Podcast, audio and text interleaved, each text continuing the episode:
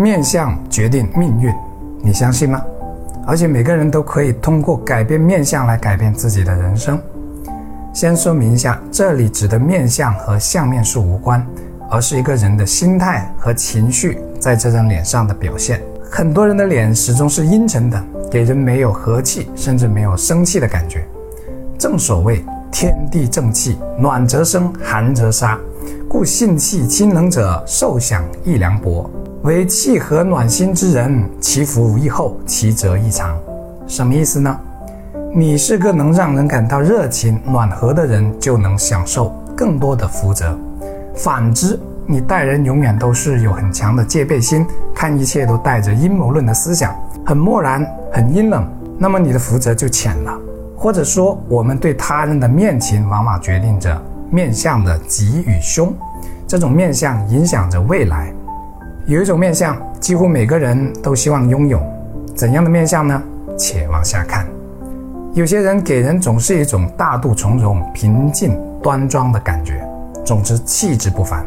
这可不好装出来，要不一开口就露馅了。这是通过长期不断的提升自我的内在修养形成的，是由内而发的。这类人即便穿着很普通，气质依然是扑面而来的。就像苏东坡说的：“出征大步裹生涯，腹有诗书气自华。”我相信这也是苏东坡本人的写照。这种气自华，就是一种外在的面相给人的感觉。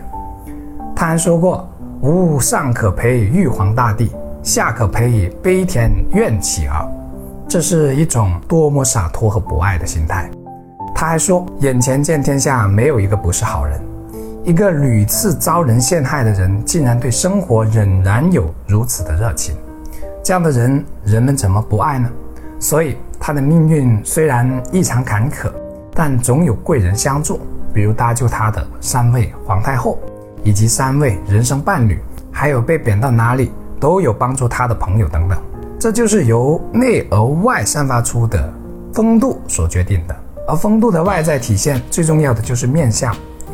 所谓的命运，命是定数，运是变数。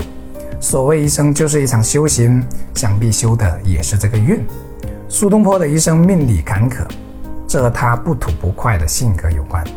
但在他身上也可以看到，运是可以改变的。这个运和每个人待人接物的面情、面相息息相关。你的面相是受你的习性影响，习性受你的圈子和你所接受的信息影响。你是否发现，长期读书和不读书的人，长期打麻将和长期泡图书馆的人，他们的面相也是不一样的。